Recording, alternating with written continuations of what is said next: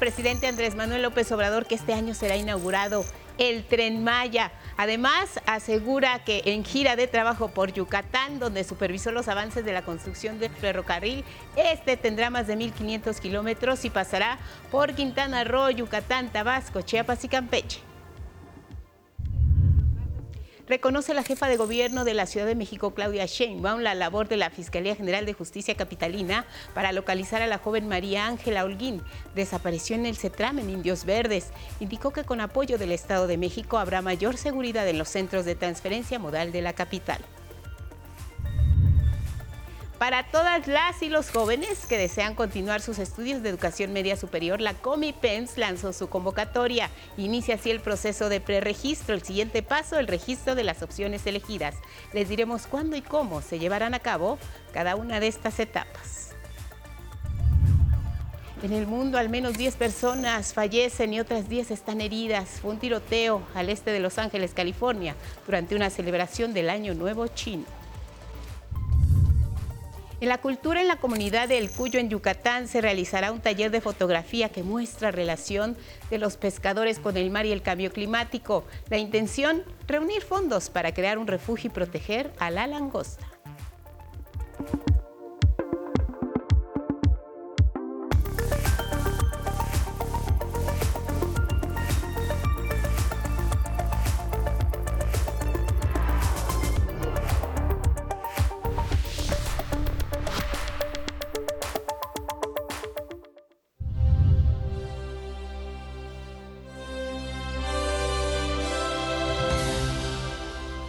La bahía de Hong Kong y la celebración así del Año Nuevo Chino.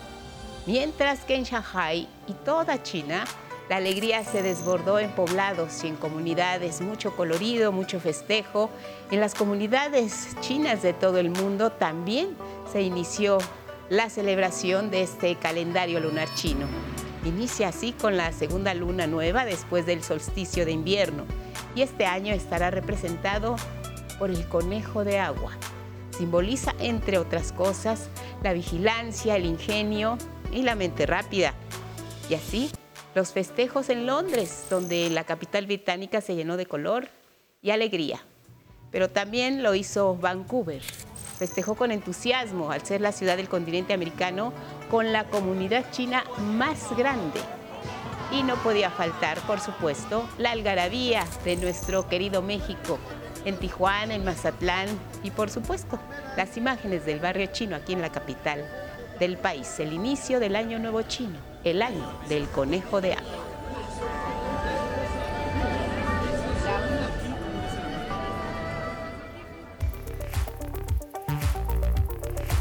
Y con estas imágenes que son noticia les damos la bienvenida. Feliz lunes, buen inicio de semana. Gracias por iniciarlo con nosotros. Como siempre, lo más relevante aquí en nuestra pantalla. ¿Cómo estás, Lía Vadillo? Junto con Alberto Mujica, alternan en la interpretación en lengua de señas mexicana. Y ya lo saben, siempre los acompañamos a donde ustedes vayan. Síganos en redes sociales, Spotify, Twitter, TikTok, Instagram y en la página de Once Noticias. Digital. Feliz lunes, Elvira Angélica Rivera. Guadalupe, muy buenos días. Lunes 23 de enero y les invitamos a todos a que nos sigan a través de Radio IPN en el 95.7 de FM. Muy buenos días a quienes nos escuchan y nos ven a través de Jalisco TV del Sistema Jalisciense de Radio y Televisión. También estamos en Radio Universidad Veracruzana 90.5 de FM y le invitamos a que nos comparta su opinión y sus comentarios con el hashtag 11 Noticias. Vamos a iniciar con temas deportivos porque la NFL está definiendo a quienes irán a las conferencias rumbo al Super Bowl. Y sí, los 49 de San Francisco se anotaron apenas, lograron imponerse a los Vaqueros de Dallas 19 a 12. Les es suficiente así para enfrentar a las Águilas de Filadelfia, que el sábado le dieron una paliza a los Gigantes de Nueva York. 38-7 el marcador. ¿Qué ocurre en la conferencia americana? Ya está lista también esta final por quinta ocasión consecutiva. Los jefes de Kansas City llegan a esta instancia, se medirán ante los bengalíes de Cincinnati, que este domingo derrotaron a los Bills de Buffalo 27-10. Miren nada más en qué condiciones.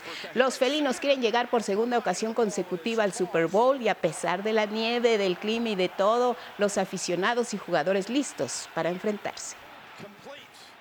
En otros asuntos, una de las voces más reconocidas de nuestro país cumple 20 años de trayectoria musical y se une a un elenco que acompaña a la que tal vez es la agrupación que más tiempo ha permanecido vigente en el gusto musical de México. Paola Peralta nos dice de quiénes se trata.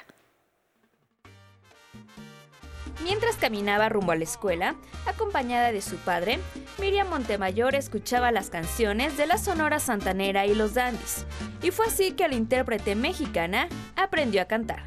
Desde pequeña, Miriam soñó con cantar los temas de Sonia López. Quiero relatar lo que a mí me sucedió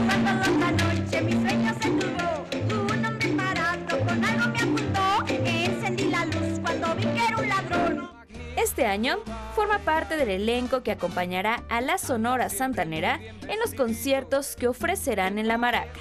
A mi papá siempre le ha gustado mucho este tipo de canción. Eh, le gusta mucho la Sonora Santanera, la canción favorita de la vida de mi papá es, es Perfume de Gardenias. Así es que em, me encanta el hecho de, de, que se dé esta colaboración, porque además de ser un regalo para mí, pues es un regalo para él. Además de contar con la participación de la ganadora del reality show de la Academia, artistas como María León, Río Roma, Jair y Regina Orozco interpretarán junto a la Sonora Santanera grandes éxitos como La Boa, El Ladrón y Perfume de Gardenias. Que se cuiden todos. Ahí viene el mudo. Va a estar muy interesante. Creo yo que es muy interesante el hecho de compartir eh, diferentes eh, cantantes, escuchar temas de la Sonora Santanera en diferentes voces. Después de la presentación con la agrupación originaria de Tabasco, Miriam continuará con más conciertos para celebrar sus 20 años de carrera y la grabación de un nuevo disco. Voy a, a seguir celebrando de la mejor manera que lo puedo hacer, que es cantando, teniendo presentaciones, conciertos, grabando nuevo material discográfico. La Sonora Santanera y sus invitados se presentarán en el Centro de Espectáculos La Maraca 27 y 28 de enero. 11 Noticias, Paola Peralta. Vamos con los temas nacionales. Información importante del Tren Maya, esta obra de infraestructura prioritaria que será inaugurada en diciembre próximo. Así México sigue haciendo historia. Palabras del presidente Andrés Manuel López Obrador, que este domingo concluyó su gira de trabajo por el sureste. Ahí supervisó los avances, precisamente en la construcción de este ferrocarril. La longitud, más de 1.500 kilómetros, los estados por donde pasará Quintana Roo, Yucatán, Tabasco, Chiapas y Campeche. En este último estado, el presidente sobrevoló el municipio de Escárcega, donde se construye una estación, cocheras y talleres del tren Maya. Aprovechó entonces para recordar al ingeniero Juan Escárcega, quien trabajó en la ruta original del tren del sureste a mediados del siglo pasado, y por ello dijo se le dio este nombre al ayuntamiento respectivo. En temas educativos, atención a todos los jóvenes que están por terminar la secundaria y quieran ingresar a alguno de los planteles de educación media superior de las instituciones que integran COMIPEMS ubicados en la zona metropolitana y 22 municipios conurbados del Estado de México. Y es que este domingo se publicó la convocatoria para el concurso de asignación precisamente de Comipems, correspondiente al año 2023. Los interesados podrán checar la convocatoria en el portal www.comipems.org.mx. El preregistro de aspirantes es del 22 de enero al 24 de febrero. Este registro en línea será a partir del 25 de febrero al 13 de marzo y presencial del 7 al 13 de marzo, de acuerdo a lo que indique el comprobante de preregistro. El examen se realizará el 17, 18, 24 y 25 de junio y los resultados se publicarán el 18 de agosto.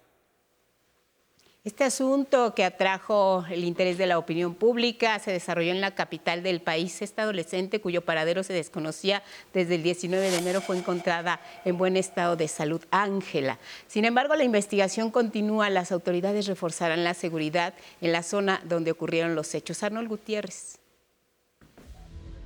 Tras la desaparición de la adolescente María Ángela, el jueves 19 de enero en el paradero Indios Verdes, la cual fue localizada sana y salva este sábado en Esahualcoyotl, la jefa de gobierno de la Ciudad de México, Claudia Sheinbaum, informó que continúa la investigación y adelantó que habrá más seguridad en los centros de transferencia modal, sobre todo en puntos precisamente como Indios Verdes. Sí, particularmente en Indios Verdes, que es el límite, eh, vamos a ver eh, una vez que la Fiscalía de Conocimiento y la Investigación, pero en general pues tiene que haber más seguridad, estamos trabajando, ahí también está presente la Guardia Nacional desde que iniciaron los trabajos de la Guardia Nacional en la ciudad. María Ángela, de 16 años, desapareció el 19 de enero cuando su madre ingresó a un baño público en ese CETRAM. En redes se difundió que la joven fue jaloneada por un sujeto. La jefa de gobierno dijo que ante este lamentable caso, en la zona de Indios Verdes, se reforzará la seguridad con el apoyo de la Guardia Nacional y la Policía Local en coordinación con la del Estado de México. Estamos trabajando en mejoras en los CETRAMS y en particular en Indios Verdes. Se está haciendo una obra muy importante en Indios Verdes que va a mejorar todo el CETRAM y eso evidentemente va a ayudar. Entre el jueves 19 y el viernes 20 de enero, nada se supo de la adolescente. Fue hasta este sábado que fue hallada por policías de investigación en la colonia Las Águilas en Esahualcoyotl, Estado de México. Y afortunadamente, pues hicieron un buen trabajo y pudieron localizarla en un municipio del Estado de México. Eh, cuando la encontraron, la llevaron a las instalaciones de la fiscalía, pues para eh, apoyarla en todo lo que se refiere, pues a una investigación de una desaparición y posteriormente, pues ya afortunadamente está con su familia. Ya los detalles, pues en acuerdo con la familia se pueden platicar por parte de la fiscalía. Lo bueno es que pues se hizo un buen trabajo y se encontró a Ángel. La Fiscalía Capitalina no ha brindado mayores detalles sobre el caso. 11 Noticias, Arnold Gutiérrez. Seguiremos muy de cerca este caso y nos vamos a Veracruz. La Secretaría de Protección Civil reportó un incidente en el Parque Nacional Pico de Orizaba, la cumbre más alta del país. El fuego se ubicó en la zona de la Troja del Diablo, limítrofe entre los municipios de La Perla y Calcahualco. En la zona se encuentran brigadistas de la Comisión Nacional Forestal, la de Áreas Protegidas y el Cuerpo de Bomberos de ambos municipios y de Coscomatepec. Hasta la noche de ayer, la Secretaría de Medio Ambiente de Veracruz informó que habían logrado controlar el 50% del siniestro y el 20% de liquidación en las labores de erradicación del fuego en el municipio de La Perla. Este incendio ocurre tras varios días de altas temperaturas y algunos fenómenos conocidos como suradas que se caracterizan por un ambiente caluroso. Las autoridades están exhortando a los ciudadanos a evitar actividades con alto riesgo de generar incendios. Sabemos que México es uno de los países con la más elevada pérdida de bosques y selvas en el mundo, así que hay que cuidarlos porque muchos de los incendios, en este caso no es así, pero son debido a la mano del hombre. Esta mañana a las 9 horas tiempo de Nueva York estaremos muy atentos al inicio ya formal del juicio con testigos en contra de Genaro García Luna, el otro hombre fuerte contra el narcotráfico en el sexenio calderonista y que ahora enfrenta cargos de corrupción y tráfico de estupefacientes. Los detalles. En el juicio contra Genaro García Luna, acusado de narcotráfico, participarán como posibles testigos colaboradores ex narcotraficantes de alto perfil que fueron juzgados y sentenciados en Estados Unidos.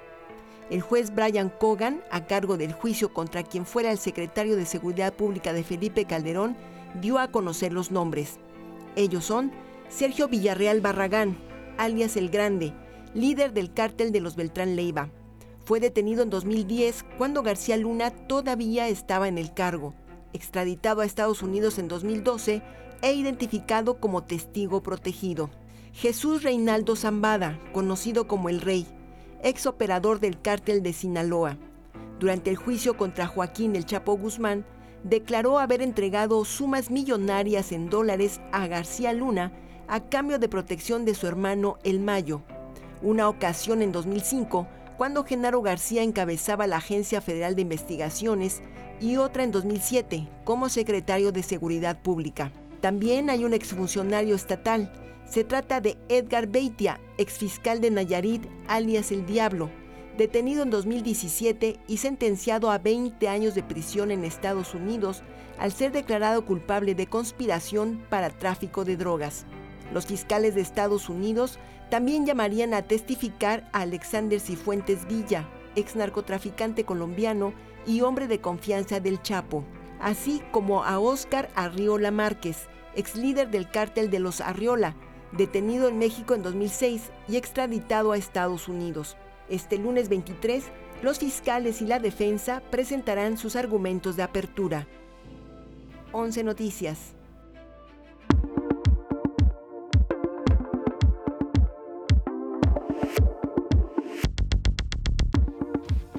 Con información deportiva. Arrancamos con el rey de, de, los deportes, la pelota caliente del béisbol. Y es que en el segundo juego de la serie final de la Liga Mexicana del Pacífico, entre los algodoneros de Guasave y los cañeros de los mochis, estos últimos lo ganan con un dramático 3 a 2, con lo que los mochitecos se adelantan en la serie 2 a 0.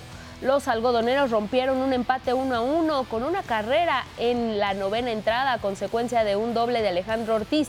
Sin embargo, los cañeros lograron el triunfo con jonrones de Roberto Valenzuela y Rafael Amador ante el relevista estadounidense Brandon Koch. Hay que recordar que el sábado los cañeros también se llevaron el primer juego en una lluvia de batazos y escaso picheo. Un ataque de seis por parte de los mochitecos en el cuarto episodio decidió la victoria. La pizarra sabatina cerró nueve carreras a seis y el pitcher ganador fue Fabián Cota. Los cañeros, bajo la batuta del venezolano José Moreno, tienen marca de 7 a 0 en casa en los playoffs y a partir del martes visitarán a los algodoneros para tratar de obtener el título y su primer boleto a la Serie del Caribe en los últimos 20 años. Panorama difícil para los algodoneros. En deporte de contacto, Brandon Moreno volvió a poner en alto el nombre de México. El originario de Tijuana se convirtió en campeón de peso mosca de la UFC al vencer en Brasil por nocaut técnico al local Davidson Figueiredo quien ya no salió al cuarto asalto tras terminar con el ojo derecho completamente cerrado por un durísimo zurdazo que recibió del mexicano. Brandon dominó prácticamente toda la pelea, conectó más golpes efectivos y pudo escapar de las llaves del brasileño en más de una ocasión. Para el tercer round, el mexicano con un gancho conectó el ojo del brasileño y le hizo una cortada, por lo que el médico del encuentro le impidió seguir en la pelea. El fútbol mexicano, algunos resultados de la tercera jornada de clausura 2023. Este domingo los Tuzos de Pachuca pasaron por encima de los fronterizos de Juárez 4 a 1.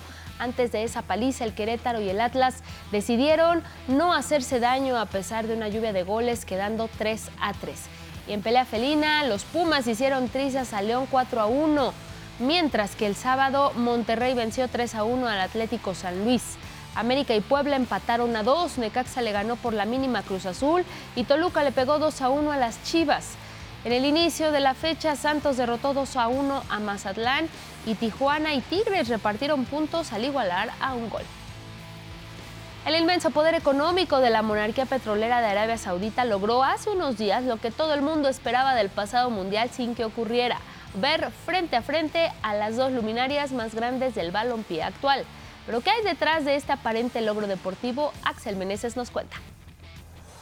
Los ejes millonarios de Medio Oriente se están apoderando del deporte mundial a billetazos. Recientemente en Arabia Saudita presenciamos el que tal vez sea el último enfrentamiento entre los dos mejores futbolistas de los últimos años, Cristiano Ronaldo y Lionel Messi. Las autoridades de ese país pagaron 10 millones de euros al conjunto parisino para sostener un encuentro amistoso con las estrellas de la liga local y reunir así una vez más a las dos máximas figuras de este deporte. Y es que el conjunto saudí Al Nasser se hizo de los servicios de Cristiano Ronaldo con uno de los mejores contratos en la historia del fútbol. CR7 ganará en Arabia 200 millones de euros al año, siendo el mejor pagado del mundo. Ya que hablamos del PSG, precisamente, es un club propiedad de un país árabe. Qatar, a través de una organización deportiva financiada con los recursos de este país, es el dueño del que es considerado el club más rico del mundo. El PSG se ha caracterizado por comprar jugadores por cifras millonarias y otorgarles sueldos que van más allá de la realidad. Hace un mes, recordemos, se celebró el Mundial de Fútbol, el que es considerado el evento deportivo más grande del mundo en Qatar por primera vez en la historia, un mundial se jugó en Medio Oriente. Todo esto con los señalamientos de sobornos a la FIFA para otorgar al país más rico del mundo la organización del mundial que los tuvo en el centro de las conversaciones de todo el planeta. También recientemente el príncipe heredero de Arabia Saudita, Mohammed bin Salman, con una fortuna de 320 mil millones de euros, compró al club inglés Newcastle por 354 millones de dólares, equipo que tras los fichajes ahora está en los primeros lugares de la Premier League. Incluso las finales de la Supercopa de España y de la Supercopa de Italia se jugaron en Arabia Saudita. Pero a los jeques parece ser que no solo les interesa el fútbol, y es que el Fondo Público de Inversión de Arabia Saudita estaría en negociaciones para comprar la WWE, compañía de lucha de Estados Unidos, y estaría desembolsando 8.500 millones de dólares para ser el propietario de la organización de lucha más grande del mundo. Pero ahí no queda la cosa. El mismo fondo de inversión de Arabia Saudita habría ofrecido 20 mil millones de dólares por los derechos totalitarios de la Fórmula 1, el que es considerado el deporte más caro del planeta. Los motores ya rugen en esa parte del mundo, y en los últimos años Qatar, Arabia Saudita y Abu Dhabi han albergado grandes premios de la Fórmula 1, siendo todo un éxito. Hoy, los jeques árabes millonarios están cerca de ser dueños de prácticamente todos los deportes. 11 Noticias, Axel Meneses. Y de la actividad deportiva, y antes de irnos a la pausa, alerta importante para las zonas altas de la Ciudad de México. Ponga atención, protección civil Dice que estamos en alerta naranja porque las bajas temperaturas y las heladas en el amanecer de este lunes se están sintiendo. Y además en las partes altas de las alcaldías Magdalena Contreras, Milpalta, Tlalpan y Xochimilco. Sumado a esto, la Comisión Nacional del Agua informó que el Frente Frío 26 va a continuar provocando heladas en el noreste y norte del territorio nacional. Los vientos también se sienten. De hecho, ayer por la tarde se comenzaron a sentir ya 80 kilómetros por hora es el pronóstico en el Golfo de México. Atentos también en el Pacífico, a medio nublado durante el día. Tendremos todo el clima completo para ustedes al volver de la pausa junto con otras noticias importantes. Así que acompáñenos. Estamos iniciando semana aquí en el 11 junto con ustedes. Volvemos.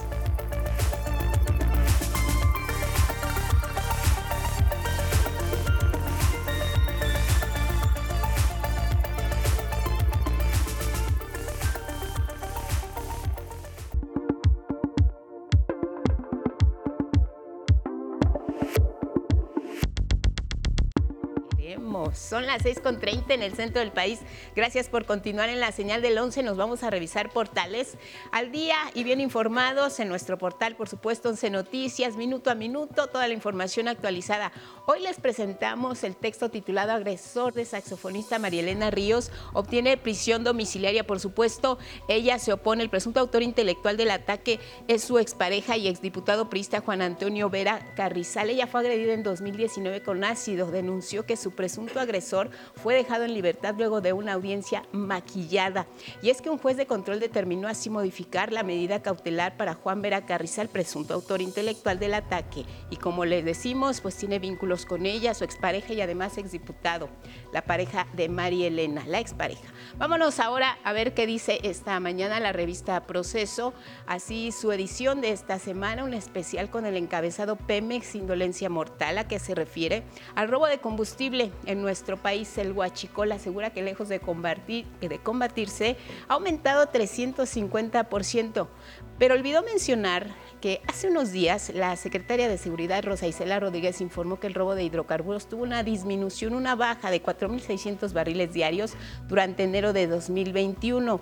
También olvidó que el presidente López Obrador señaló que 3.290 elementos del Ejército y la Marina protegen ya 11 ductos prioritarios equivalentes a 3.278 kilómetros en el país.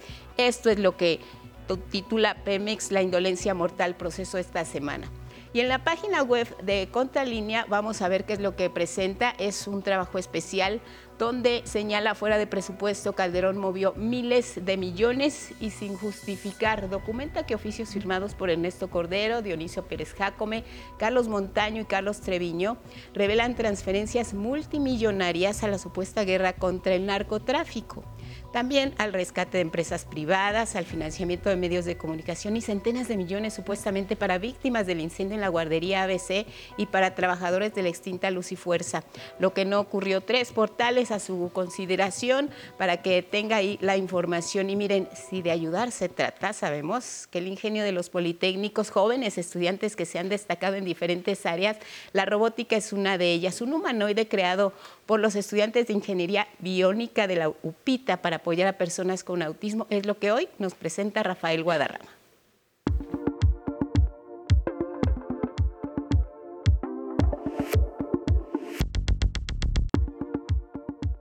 Muy buenos días, esto es Agenda Politécnica. Los estudiantes de esta casa de estudios se distinguen por sus buenas ideas y por supuesto por su vocación de servicio, por poner la técnica o en este caso las tecnologías al servicio de quienes más lo necesitan. Y este robot es un ejemplo de esto. Vamos a conocer a sus jóvenes desarrolladores. Hola Canal 11, mucho gusto. Te invito a que veas esta historia. Este es un humanoide que tiene una misión muy importante ser una herramienta para apoyar a niños con autismo. En realidad las cifras en México son muy altas de autismo. Estamos hablando de que uno de cada 100 niños tiene autismo y eso enfocado a estadísticas de niños. Ahora bien, el autismo es una condición, no es una enfermedad que se pueda curar. Entonces, si lo explayamos a adultos, seguimos que el 1% de la población, al menos en México, tiene autismo. Es el proyecto de titulación en Ingeniería Biónica de Ricardo y Evelyn en la Unidad Profesional Interdisciplinaria en Ingeniería y Tecnologías Avanzadas, la UPITA. Les ha tomado más de un año de investigación y diseño, además de 750 horas de impresión de piezas en 3D. Por ejemplo, nosotros podemos rotar la cabeza, como lo está haciendo el, prototipo.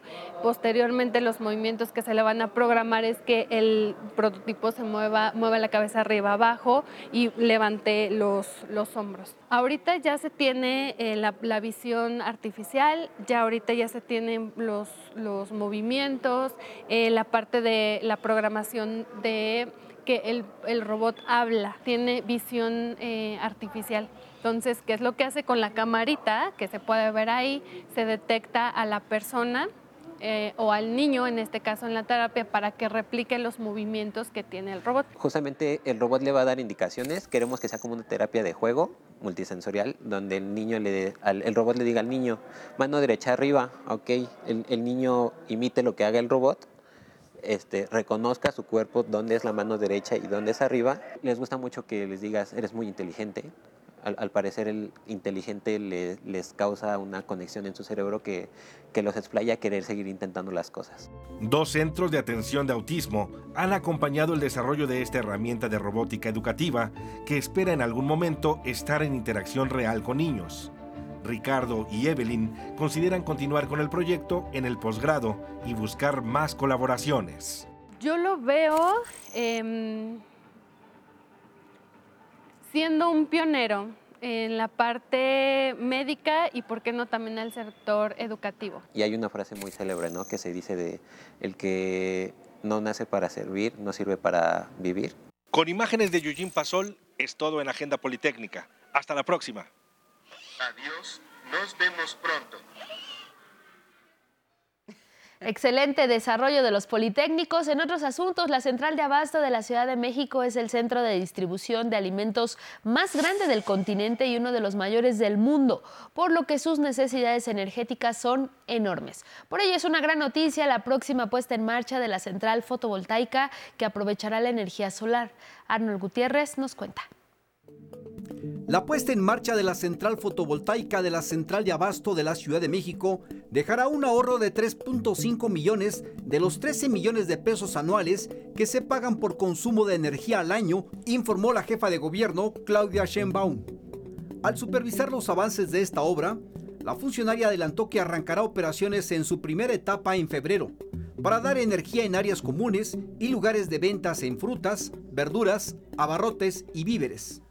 Esta es la primera etapa que consiste en la instalación de un megawatt. Ahora visitamos la mitad de ese megawatt. Se está terminando la siguiente etapa. Pero en total van a ser 18 megawatts. Ya eh, se va a empezar a instalar la segunda etapa, que son otros 8. Y eh, posteriormente se instalará los otros 9.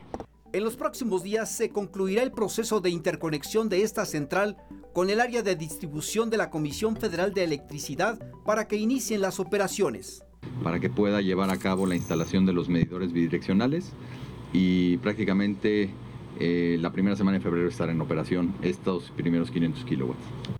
El secretario de Desarrollo Económico Capitalino, Fadlala Cabani, explicó que al concluir el proyecto, los locatarios podrán tener un ahorro del 25% en su recibo de luz. Estos 3,5 millones de pesos son ahorros que corresponden a las áreas comunes y otros servicios, como ya se mencionó, de la propia central de abasto.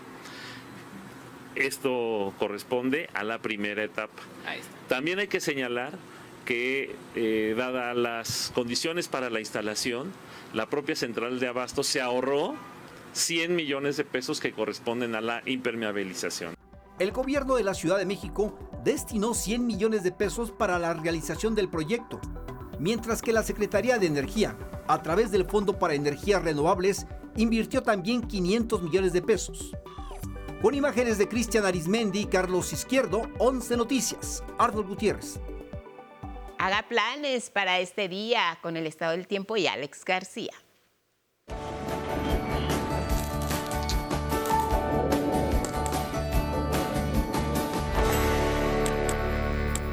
Muchas gracias Lupita, muy buenos días. Un gusto saludarles en este inicio de semana y por supuesto les presentamos la información del estado del tiempo más relevante y más actual para nuestro país. Mucha atención a quienes nos ven en el noroeste del país y también en el norte del territorio nacional porque se está desarrollando la cuarta tormenta invernal de la temporada y esto está interactuando con el Frente Frío número 27 que va a provocar temperaturas muy frías nevadas en Sonora, Chihuahua y Durango y también vientos con rachas de hasta 110 kilómetros por hora. Estos podrían generar tolvaneras en todas estas regiones del territorio nacional. Por otro lado, tenemos al Frente Frío número 26 que está, bueno, que continúa generando precipitaciones durante su recorrido por el sureste mexicano y la península de Yucatán.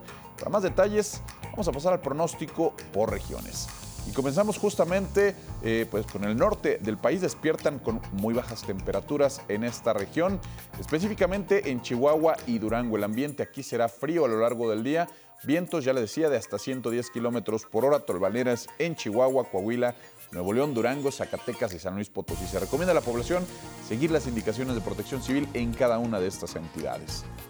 En el noroeste amanece nevado en el norte de Sonora y en esta, esta condición se extenderá hacia los estados vecinos este lunes. El ambiente será muy frío, los vientos oscilarán entre 70 y 90 kilómetros por hora en Baja California y Sonora.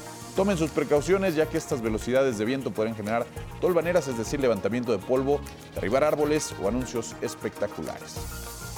Para el sureste, el Frente Frío número 26 estará produciendo lluvias muy fuertes, descargas eléctricas en Puebla, Veracruz y Oaxaca. Nieblas en zonas serranas, el viento será norte y hasta 50 kilómetros por hora en zonas costeras de Veracruz. También en el occidente del territorio nacional se verá afectado por la cuarta tormenta invernal. Los vientos alcanzarán velocidades aquí de hasta 60 kilómetros por hora. Impactarán Nayarit, Jalisco y el norte de Michoacán. El ambiente es frío esta mañana, se torna caluroso hacia la tarde sin probabilidad de lluvias.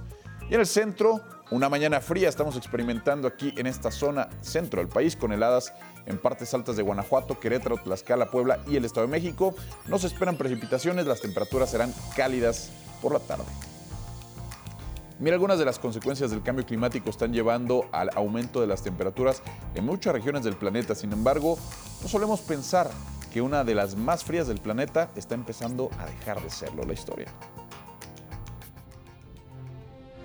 Groenlandia, una de las zonas más frías del planeta, está registrando las temperaturas más altas de los últimos mil años. Estamos hablando de un incremento de temperatura de 1.5 grados Celsius. Eso es lo que vemos. Por supuesto, esto importa. Importa mucho porque en general podemos decir que si estamos por encima del punto de congelación, entonces tendremos derretimiento. Pero si estamos por debajo de ese punto, no la habrá. Muchas áreas se encuentran con temperaturas superiores al punto de congelación si el termómetro incrementa un grado y medio. Especialistas en física del clima de la Universidad de Copenhague publicaron un estudio en la revista Nature, donde se documenta que entre 2001 y 2011 se excedieron los rangos de variación de temperaturas del último milenio. Pudieron llegar a esta conclusión luego de extraer y analizar núcleos de hielo antiguo. Este es el hallazgo más grande en esta investigación, y podemos decir que las señales del calentamiento global que se observan en el planeta también han impactado hasta estos sitios remotos en las capas de hielo de Groenlandia. De acuerdo con los responsables del estudio, este incremento de temperatura ha dado lugar a un constante derretimiento de hielo en Groenlandia. Necesitamos detener esto antes de llegar a un punto en el que haya un círculo vicioso de derretimiento autosostenido del hielo en Groenlandia. Es importante, Muy importante que tengamos esto bajo control lo antes posible. En 2021, un informe del panel intergubernamental sobre cambio climático de la ONU advirtió que el derretimiento de la capa de hielo de Groenlandia podría sumar hasta 18 centímetros en el nivel del mar de todo el planeta para el año 2100 si no se detiene el incremento global de la temperatura, causado por las emisiones de gases de efecto invernadero. 11 Noticias. Alejandro García Moreno. Pasamos al pronóstico muy puntual por algunas regiones. Amanece nevando en Nogales, Sonora. El termómetro registra menos 2 grados Celsius de mínima. Llegarán a los 5 de máxima. Tendrán lluvias ligeras a lo largo del día. Vientos de hasta 70 kilómetros por hora. Nos han visto y nos han pedido aquí a 11 Noticias que les digamos el clima de Nazas allá en Durango. Nos, nos piden el pronóstico para este 23. Tendrán vientos intensos, rachas de hasta 80 a 90 kilómetros por hora, cielo despejado, temperatura mínima de 6, máxima de 23 grados Celsius. En Arandas, Jalisco, se pronostica un día soleado, sin lluvias, pero con vientos del suroeste de 45 a 55 kilómetros por hora, temperaturas de los 9 a los 23 grados Celsius. Un día nublado en Huauchinango, Puebla, neblinas, lloviznas este lunes. Ambiente va a ser fresco con 10 grados de temperatura mínima. Por la tarde llegarán a los 16 y en Valladolid, Yucatán dominará el cielo medio nublado, posibilidad de lluvias por la tarde, ambiente cálido, 21 grados de mínima, 32 de máxima. Le recuerdo que puede consultar el estado del tiempo para su localidad en el portal del Servicio Meteorológico Nacional de la Conagua. Busque la opción pronóstico meteorológico por municipios, así la información del estado del tiempo. Buen día.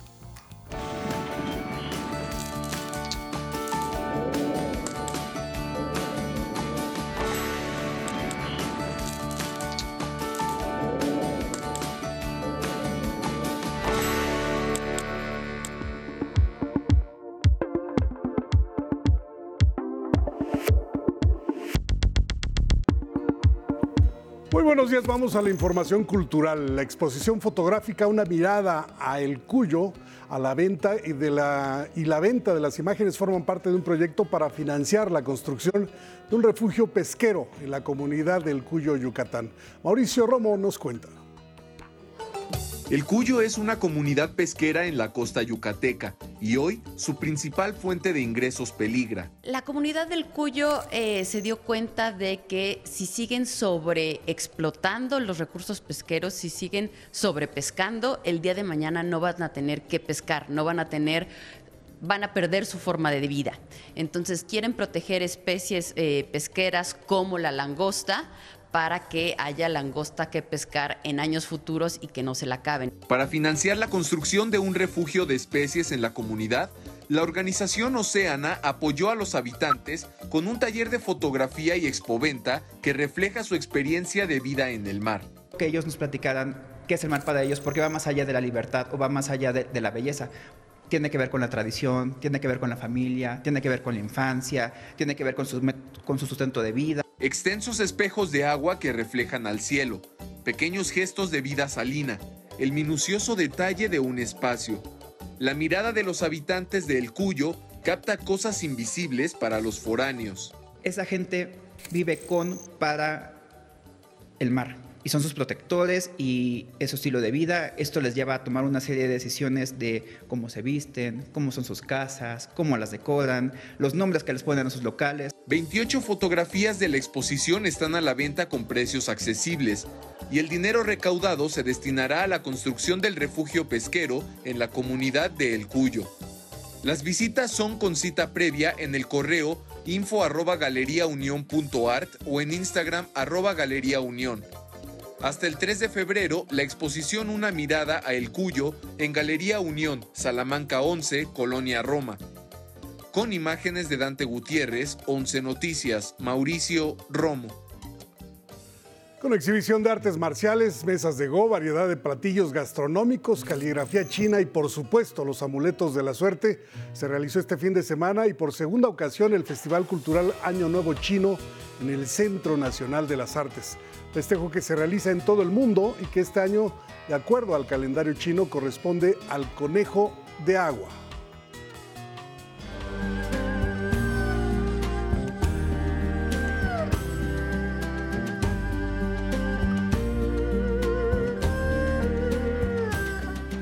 Primera vez que escucho que hay un conejo de agua, habrá que ver cuál es. El libro del día, vámonos con él, El mal dormir, ensayo sobre el sueño, la vigilia y el cansancio de David Jiménez Torres, editado por Libros del Asteroide. Este libro en voz de su autor. Un ensayo que en su estructura replica la manera de pensar de alguien que está intentando dormirse y no lo consigue. Se va desplazando pues, a cuestiones, pues no solo de las pastillas eh, de los somníferos, sino también pues, las aplicaciones que monitorizan nuestro descanso, pasado del sueño, ¿no? Cómo dormían nuestros antepasados, cómo eran sus camas, cómo eran sus habitaciones, eh, por qué duermen nuestros cuerpos, ¿no? ¿Qué otras especies duermen? ¿Por qué es tan consustancial a la vida? Hasta pues, cuestiones relacionadas más con nuestra cultura. Me interesa esta idea de que los maldurmientes nos sentimos muy solos eh, en la vigilia, pero en ese momento estamos conectados realmente con centenares de miles de personas en nuestra ciudad, en nuestro país, en todo el planeta.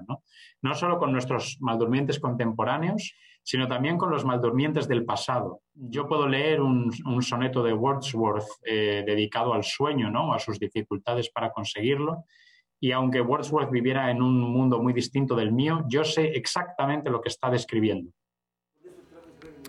Luego con el 11 hemos concluido las 515 páginas del libro Solo puede sernos ajeno lo que ignoramos, ensayo biográfico sobre Alfonso Reyes, escrito por Javier García Diego y coeditado por el Colegio Nacional, la Universidad Autónoma de Nuevo León.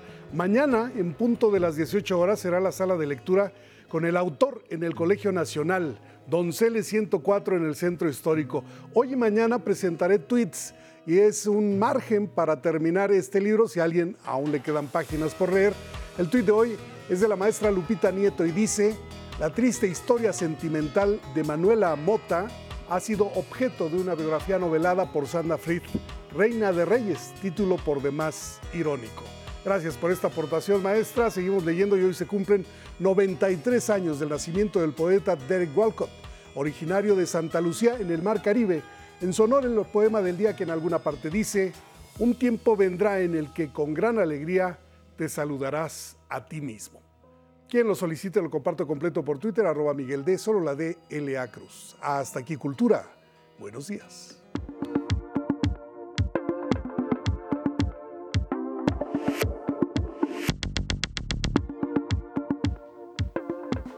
Muchas gracias, Miguel. Lunes con Lorenzo Lazo, ya sabemos tu colaboración. Nos traes un tema breve de entrada y hablaremos directamente de lo que ocurre en Europa. ¿Cómo estás, Lorenzo? Pues Bienvenido. qué, gusto, Guadalupe. Buena semana para ti, buena semana para México. Y sí, este fin de semana se conmemoran 60 años de dos episodios históricos, uno de México y otro de Europa.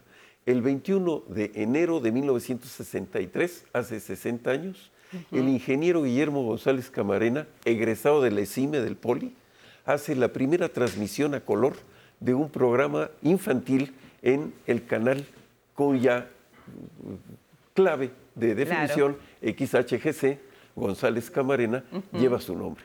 Así que el pionero de la televisión a color a nivel mundial, egresado del Poli, pues cumple 60 años de esta transmisión histórica que cambió pues para siempre la forma como, Así nos, como nos vemos ahora. A colores en Qué sus maravilla. casas. Y el domingo 22 de enero eh, se cumplen 60 años del Tratado del Eliseo, un tratado que es fundamental, quizá de la posguerra, es uno de los tres eventos más importantes de Europa después de la fundación de las Naciones Unidas y después y antes de la creación de la Unión Europea. El Tratado del Eliseo lo firma Charles de Gaulle, presidente de Francia, con Konrad Adenauer, canciller alemán, 18 años después de la paz de la Segunda Guerra Mundial. Los dos, uno de 72 años, de Gaulle, y otro de 87 años, Adenauer, los dos vivieron las dos guerras mundiales.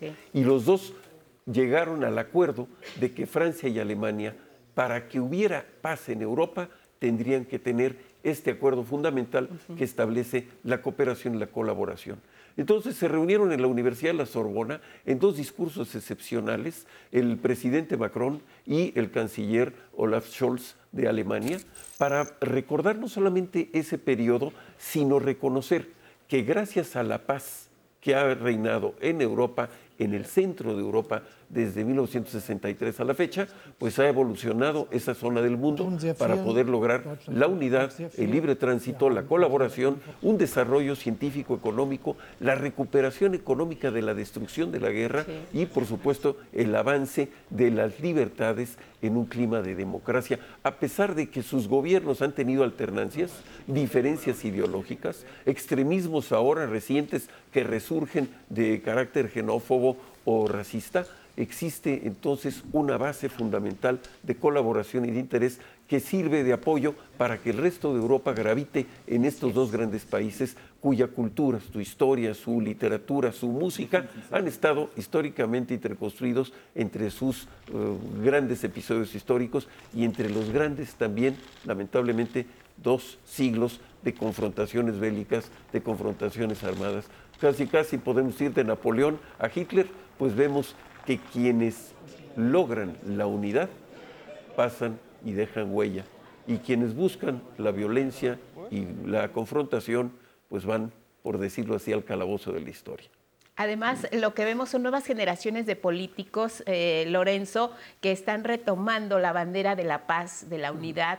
Francia y Alemania se conocen como los pilares de Europa. Tienen diferencias, así como bien señalas, y ahora la principal diferencia que estamos viendo es eh, la cuestión con Ucrania.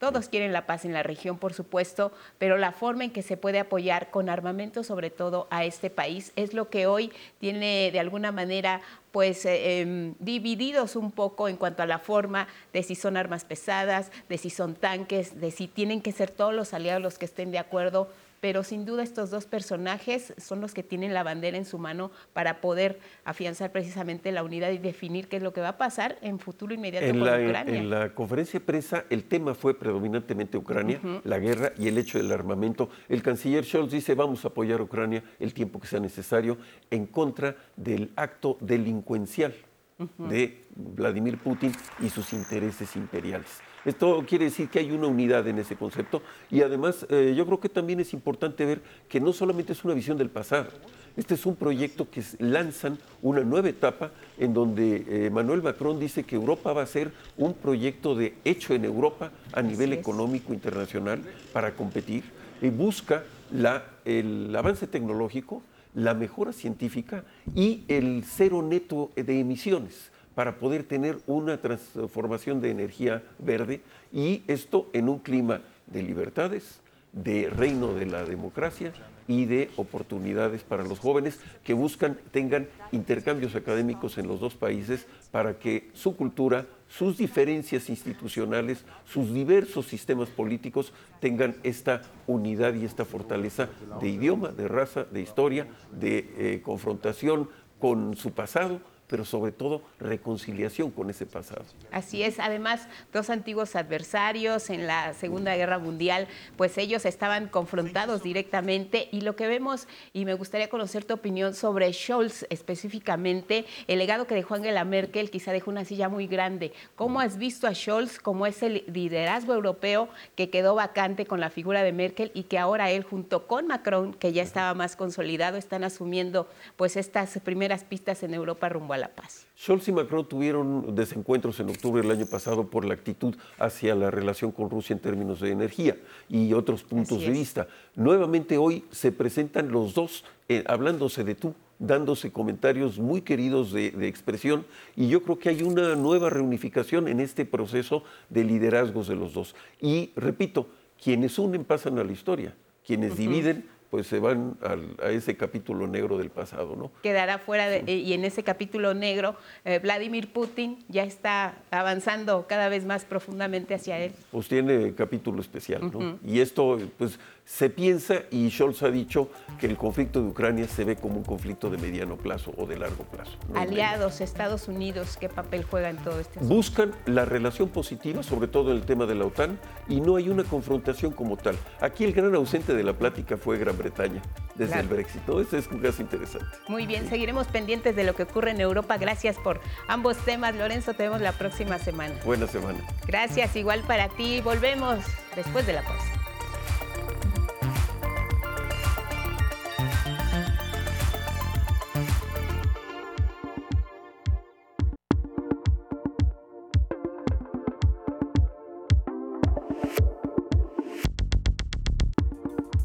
Gracias por continuar con nosotros. Es tiempo de la información de ciencia.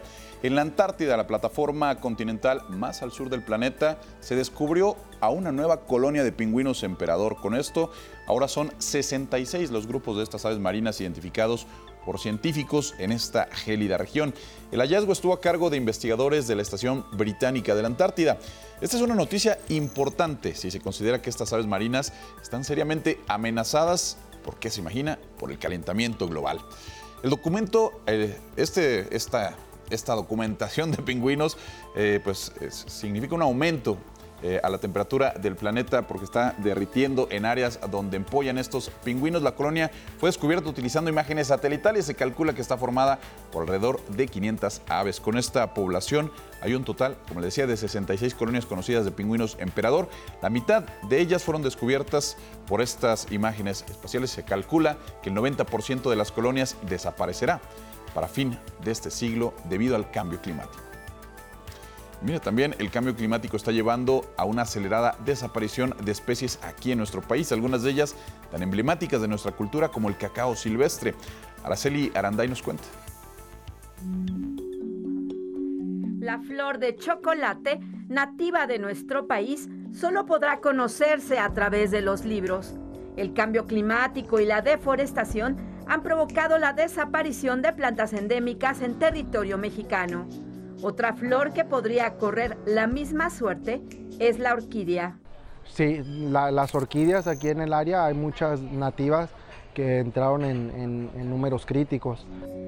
En el mundo han sido clasificadas 25.000 especies de orquídeas, 1.260 en territorio mexicano. Lograr que germinen en ambientes naturales es todo un reto. Y la orquídea banda pues no es, no es tan complejo, pero sí eh, para llegarlos a un tamaño pues sí tarda varios tiempo, porque de la misma planta hay hijuelos y esos hijuelos se van cuidando en el proceso, eh, eh, llevan un proceso para llegar a un crecimiento.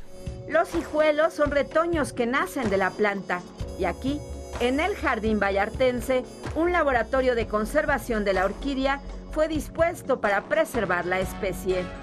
Entonces aquí en el jardín afortunadamente ellos están trabajando para propagar todas estos tipos de orquídeas con el programa de, conservación de orquídeas ahí en el laboratorio. Los anturios nativos de Colombia es una planta que también ve la luz en el Jardín Botánico de Puerto Vallarta. Bueno, son unos anturios de, Polonia. Esos anturios llegaron así de pequeños aquí al, al jardín. Ahorita ya están así de grandes, están en la parte del restaurante y pues ellos estuviéramos dando mantenimiento. Tenemos ya tres años con ellos, entonces creo que este clima o esta tierra es fantástica para cualquier planta. El proyecto de conservación del Jardín Botánico de Puerto Vallarta se extiende a importar plantas de otros países para estudios de los expertos y deleite de los paseantes.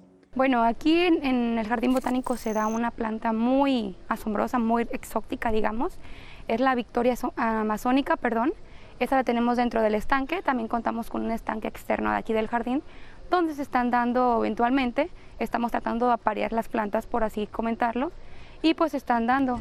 Originaria de la cuenca amazónica, la planta crece en el entorno privilegiado de este jardín botánico. La victoria amazónica sí es un poco complicado ya este, para lo de la semilla porque eh, tiene un proceso para el germinado el 46% de las 30.000 especies clasificadas en nuestro país se encuentran en peligro de extinción debido al cambio climático y la deforestación. Desde Puerto Vallarta, Jalisco, con imágenes de Eduardo Casanova, 11 Noticias, Araceli Aranday. Así la información de ciencia. Muchas gracias, Alex. Y ahora nos enlazamos a Frankfurt, Alemania, hoy con Gabriela Padilla, periodista de la Deutsche Welle. Nos dará el termómetro de los mercados, pero también los temas que tienen que ver con las decisiones de la presidenta del Banco Central Europeo y los índices de gestores, así le llaman, que comparan lo que está ocurriendo, por ejemplo, en la eurozona y la presión sobre Alemania con el tema de Ucrania. ¿Cómo estás, Gabriela? Te saludo adelante. Buenas tardes para ti. Hola, muy buenos días. Guadalupe, saludos desde Frankfurt. Los mercados europeos siguen al alza a inicios de esta semana con una ganancia de 0,6% y se mantienen por encima de los 15 mil puntos. Sin embargo, este optimismo, influenciado también por las tendencias de Wall Street, deben tomarse con cautela, especialmente con la comparecencia el día de hoy, lunes, de la presidenta del Banco Central Europeo, Christine Lagarde, de quien se espera que reafirme la restrictiva política monetaria que ha mantenido el organismo en los últimos meses.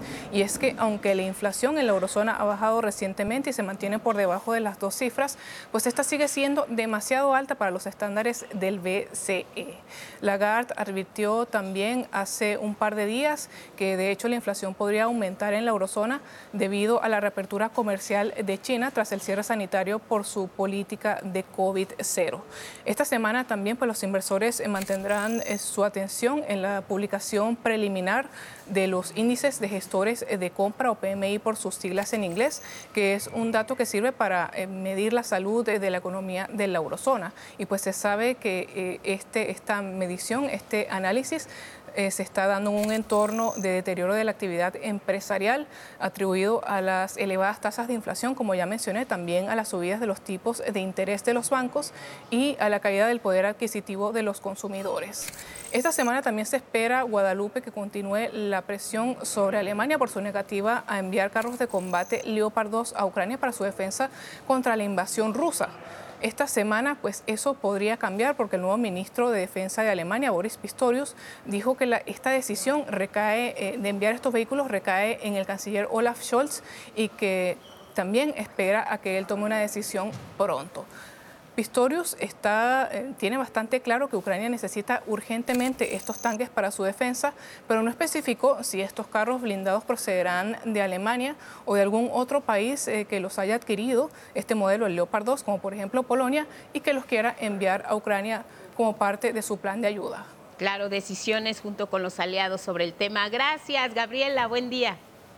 Muchas gracias, Guadalupe, y hasta la próxima. Hasta la próxima, muchas gracias. Tenemos más información, Elvira Angélica Rivera.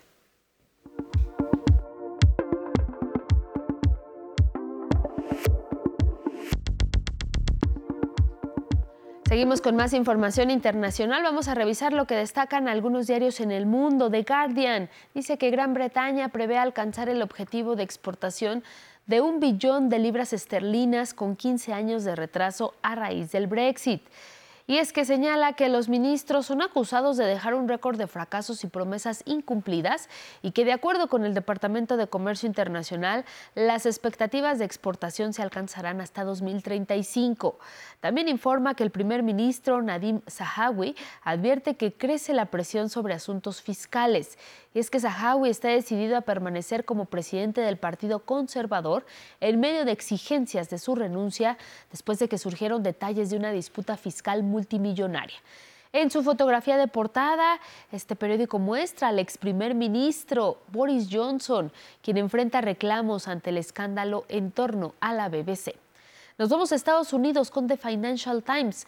Informa que la eurozona evitará la recesión en 2023, ya que los precios de la energía y China mejoran las perspectivas.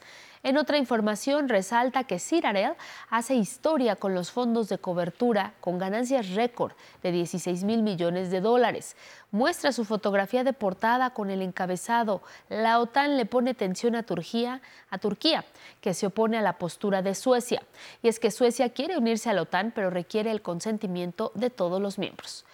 Nos vamos ahora hasta Uruguay. El diario El País asegura que Brasil lanza alerta por acuerdo Uruguay-China. El gobierno brasileño considera que el pacto podría destruir el Mercosur por contradecir las políticas de integración del bloque. En otra información resalta que la justicia aplica tecnología 3D para aclarar homicidios. Se trata del programa Faro Reality que permite animaciones en 3D a partir de los datos que recaba la policía científica en la escena del crimen. En la fotografía principal se observa la selección de Uruguay sub-20 que derrocó 3 a 0 a Chile.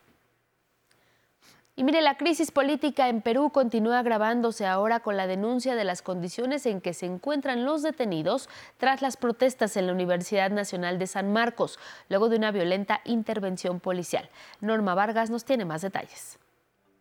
Respeto a los derechos humanos de los manifestantes detenidos por la Policía de Perú y libertad inmediata a las personas en condición vulnerable, como mujeres, adultos mayores y enfermos crónicos esta es la exigencia de sus familiares y abogados horas después de que la policía ingresó por la fuerza a la Universidad Nacional de San Marcos. Ahorita estamos reclamando ahora acá en la DIRCOTE por la detención inarbitraria de los estudiantes, tanto de nuestros hermanos campesinos que vienen de Puno, Cusco, de distintos lugares, y Apurímac, señores. Denunciaron que las personas detenidas están hacinadas y en condiciones insalubres organizaciones sociales y el alto comisionado de la ONU para los Derechos Humanos instó a los impartidores de justicia a asegurar el debido proceso a los detenidos. Permanecen detenidas 191 personas acusadas de actos contra el patrimonio y de perturbación de la paz, reportó la Defensoría del Pueblo, organismo que da seguimiento a su situación legal. Nuestra labor ha consistido en poder eh, recorrer estos ambientes ver dónde se encuentran albergadas las personas detenidas, conversar con ellas, también conversar con la autoridad policial y con la autoridad fiscal. Las autoridades universitarias rechazaron la intervención del Grupo Especial de Inteligencia del Perú, que derivó en agravio físico y psicológico de la comunidad. En tanto, la Coordinadora Nacional de Derechos Humanos de Perú presentó una denuncia contra el ministro del Interior, Vicente Romero, y el comandante de la Policía Nacional, Raúl Alfaro, por el operativo violento en la Universidad de San Marcos. Y el Papa Francisco pidió poner fin a la violencia en Perú y resolver las diferencias a través del diálogo. No a la violencia, venga de donde venga, no más muertes. 11 Noticias, Norma Vargas Aldívar. En California, Estados Unidos, los festejos por el Año Nuevo Chino estuvieron empañados por una tragedia y es que un hombre asesinó al menos a 10 personas de origen asiático y dejó heridas a otras 10.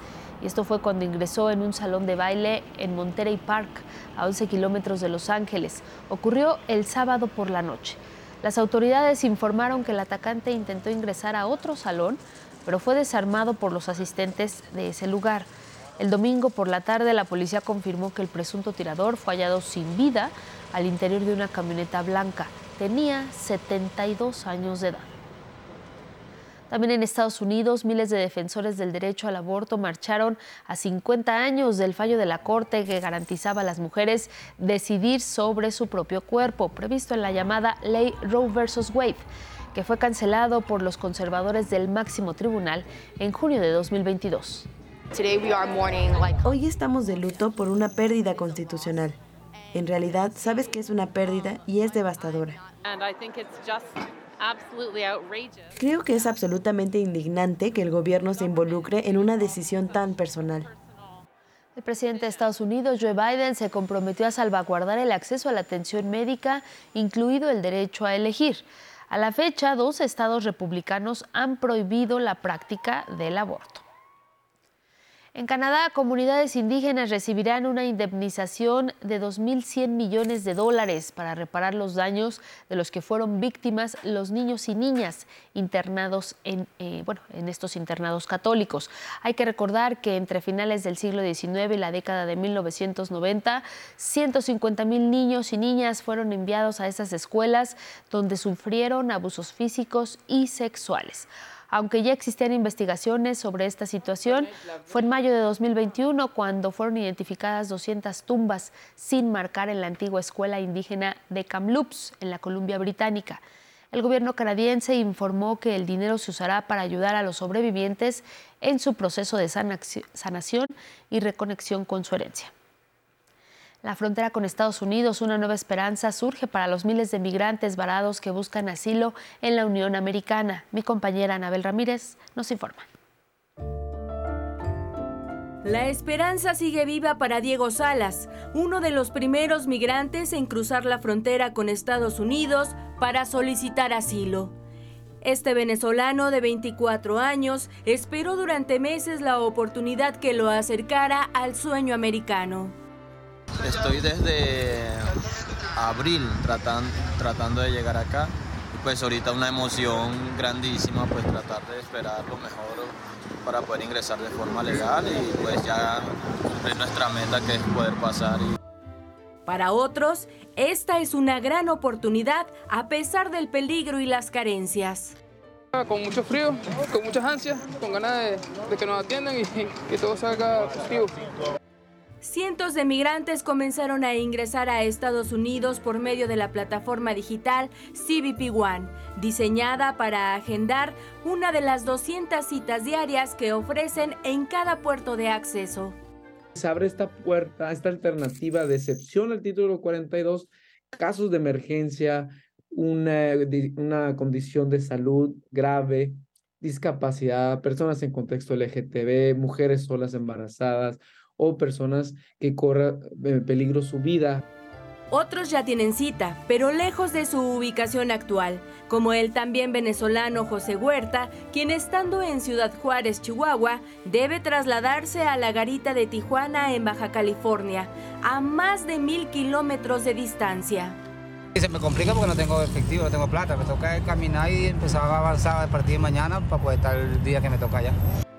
¿Qué sigue para quienes obtuvieron una cita?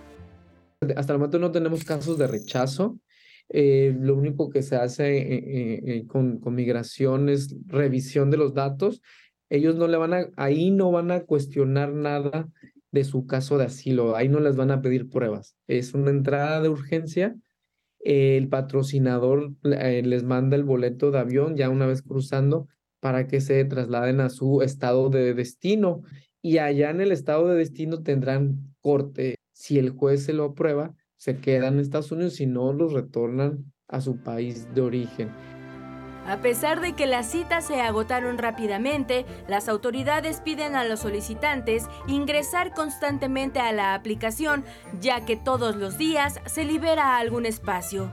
Y es que, aseguran, buscan proteger a los migrantes. Va a abonar mucho a, tener una migración ordenada, segura, regular, ¿no? Eh, esta aplicación de CBP. Se prevé que tan solo en la garita de El Chaparral en Tijuana concreten sus citas unas 8.600 personas en las próximas semanas. Las citas también se agendan en otros puntos de entrada en la frontera con México, que son Nogales en Arizona, Bronzeville, Eagle Pass, Hidalgo, Laredo y El Paso en Texas, así como Calexico y San Isidro en California.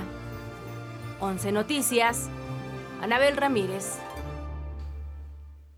Vámonos con temas de seguridad nacional. La Fiscalía General del Estado de Guanajuato dio a conocer que en coordinación con elementos del Ejército Mexicano, la Guardia Nacional y la Secretaría de Seguridad Pública del Estado se logró detener a Brandon Alejandro N., presunto líder criminal.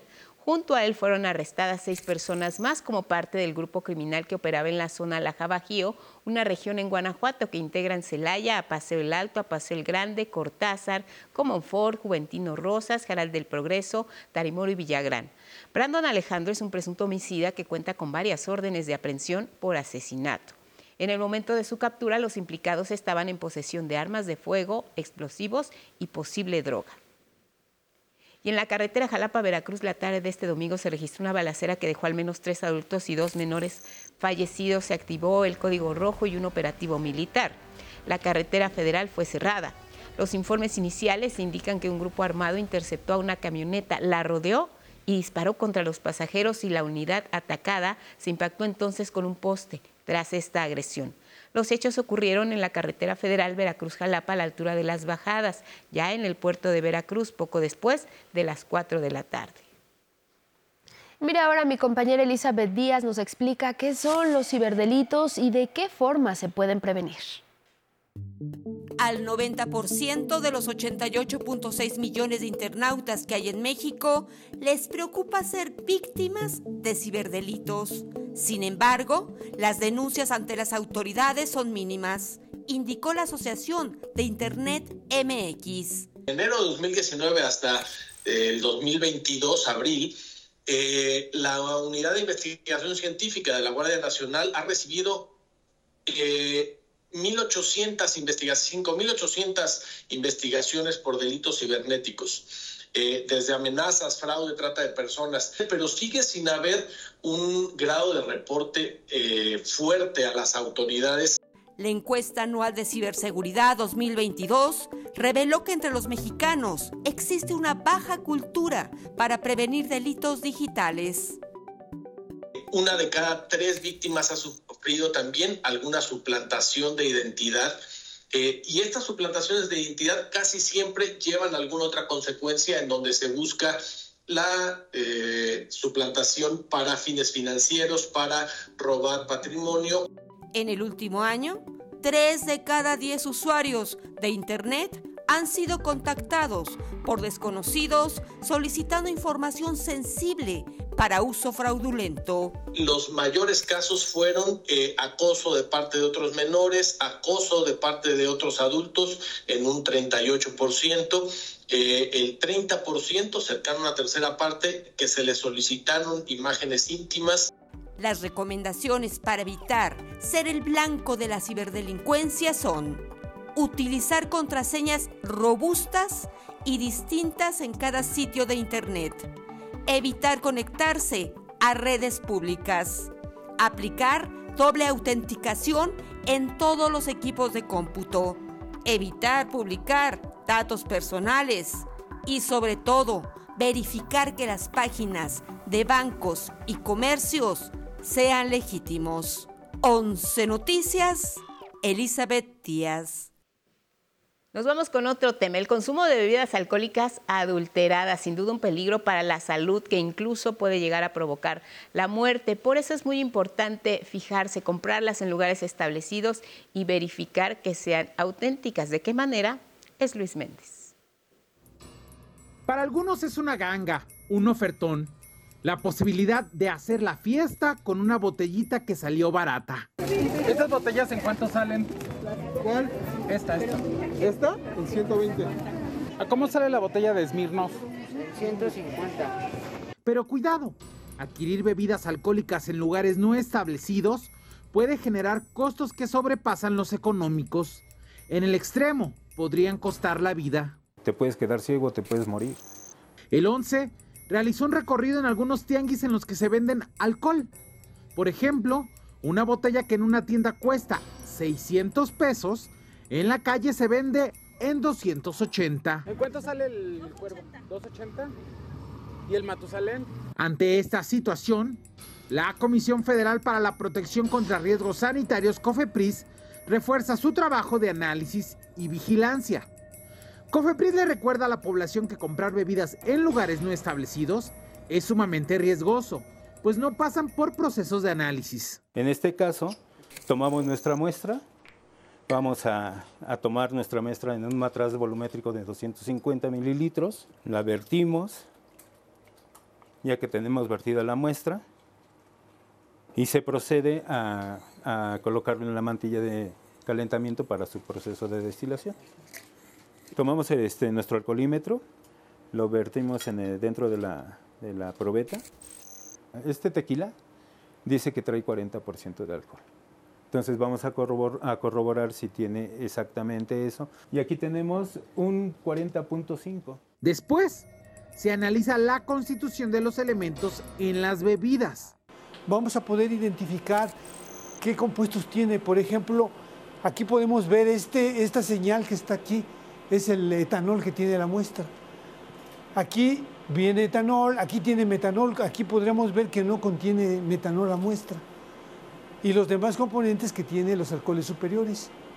Una muestra adulterada, como comentaba hace unos minutos, se observaría otro tipo de componentes distintos a los que estamos comúnmente identificando. Siempre que se compre una bebida, verifique que cumplan con las siguientes medidas. Por ejemplo, eh, deben de tener un domicilio y razón social de dónde es que se fabrica.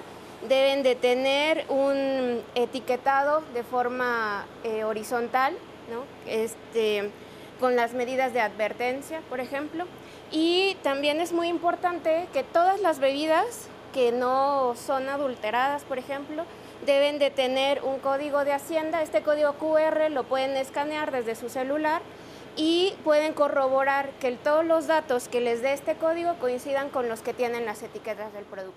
La COFEPRIS mantiene operativos de vigilancia y en caso de detectar irregularidades lleva a cabo aseguramientos o clausura del establecimiento donde se comercialicen bebidas adulteradas. Si usted después de consumir alguna bebida alcohólica presenta dolores de cabeza del tipo punzante en extremo, vómitos, dolor abdominal, sueño excesivo, mareo, vértigo, visión borrosa o dificultad para respirar o convulsiones, se recomienda que acuda de manera inmediata a recibir atención médica, pues puede tratarse de una intoxicación por consumo de bebidas adulteradas. Con imágenes de Arturo García y Eduardo Zamudio, 11 Noticias, Luis A. Méndez. Regresamos al estudio de Once Noticias. Agradecerle a todos los que nos siguieron a través de Radio Instituto Politécnico Nacional y nuestras redes sociales. Que tenga un excelente inicio de semana. Guadalupe, muy buen día.